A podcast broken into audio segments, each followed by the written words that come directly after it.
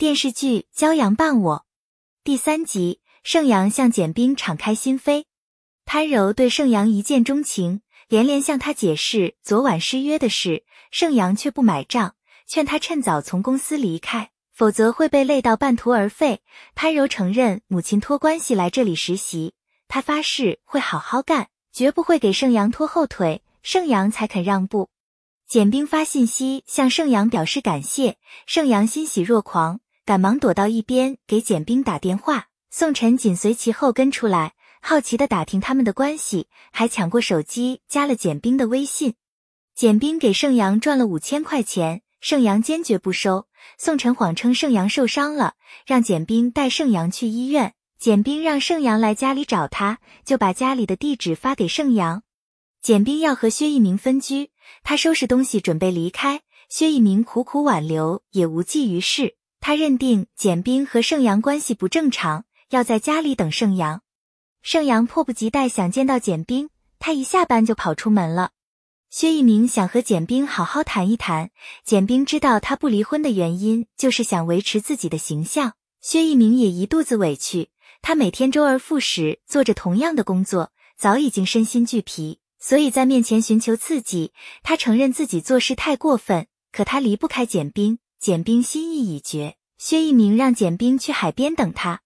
盛阳按照地址找到简冰家，简冰正抱着一装满东西的大箱子出来，他要带盛阳去医院。盛阳连连解释他没事，简冰没心情和盛阳寒暄，三言两语把他打发走。盛阳就把那一大箱子的东西抱回家。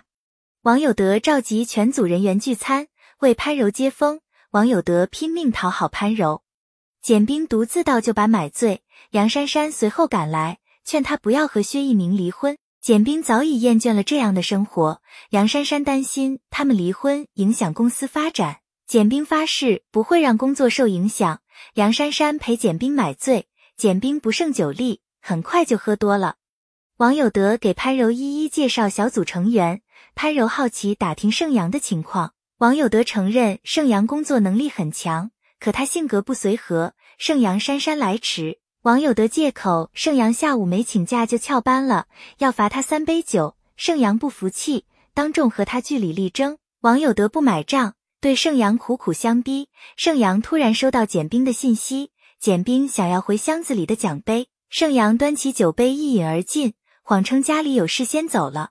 杨珊珊从卫生间出来，发现简冰不见人影。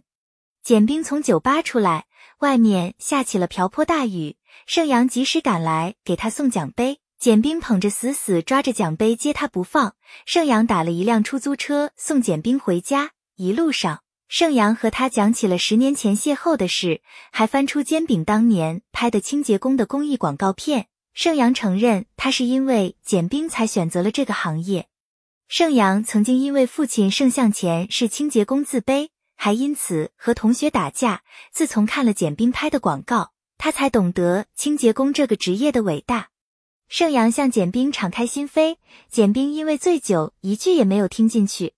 梁珊珊到处找不到简冰，只好把薛一鸣叫来帮忙找人。薛一鸣不想和简冰离婚，想出差暂避一时。梁珊珊谴责薛一鸣不该在外面沾花惹草，薛一鸣却不把这些当回事，他也一肚子委屈。趁机向梁珊珊大吐苦水。本音频由喜马拉雅小法师请你整理制作，感谢您的收听。